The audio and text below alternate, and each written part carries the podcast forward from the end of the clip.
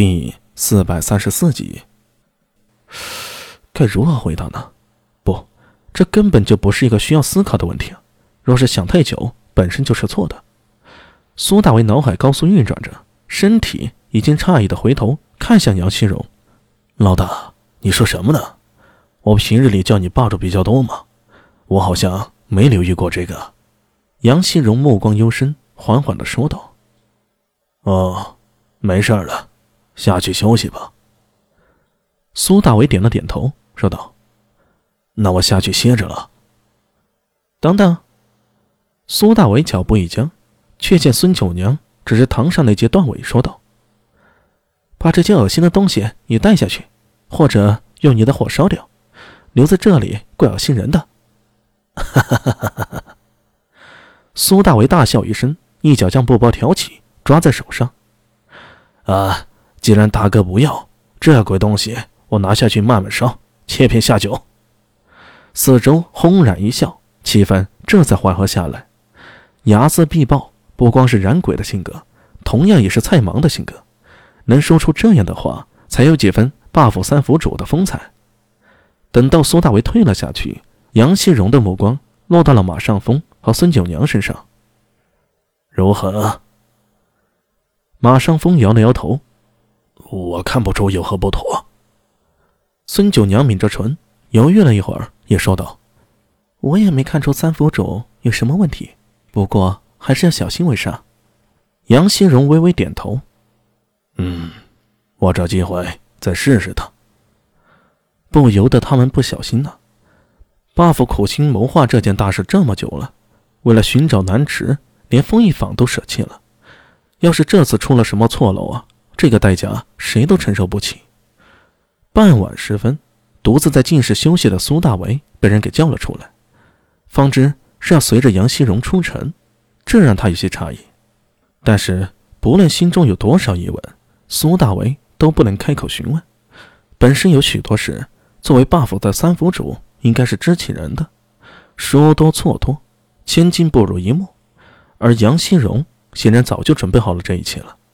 除去三位 buff 府主，加一个孙九娘，还有十名艺人跟随着一起出了城。走在半路上，已经有人接应了，拿出验船给几人换上。苏大为只是沉默着观察着一切。等到一行人顺利出城，他心中才有些吃惊了。buff 这几人现在都经由大理寺在通缉，现在拿着验船就这么堂而皇之的出城，可见背后。一定有某种力量在庇护或者帮助他们，是吴王李克吗？苏大伟此时还不敢确定，他选择继续观察。唯一可惜的是，之前让安文生和狮子帮忙做的布置，在自己出城之后还能否起到作用呢？一切都是未知之数。长安城内新罗驿馆，金法敏向着面前的人点了点头，对方微微一笑。殿下既然已经做了决定，那么事不宜迟，行动吧。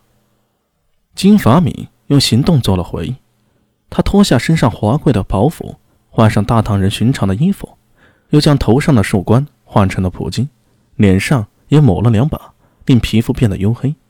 现在不是特别熟悉他的人贴近看，都不会认得出来，这位皮肤漆黑的汉子居然是新罗使团的正使。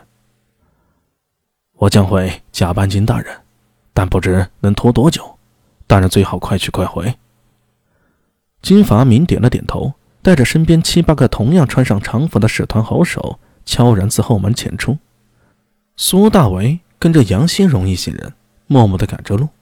整个队伍没人说话，苏大为自然也是闭口不言，倒是很想留下点记号什么的，可惜队中无数双眼睛盯着，哪一个？都不是好相处的角色。苏大为在心中想了一想，究竟还是没有冒险。一直走了大半个时辰，来到长安城外泾河边上，杨新荣才停下脚步。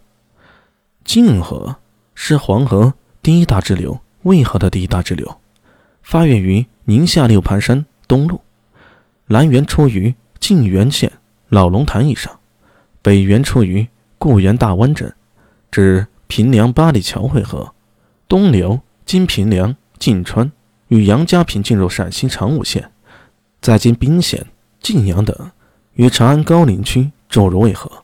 泾河流域历史悠久，文化底蕴深厚，是关中地区的生命之河。后世流传有泾河龙王、流域传说，皆与泾河有关。此时，在泾河边上，早有人等候着了。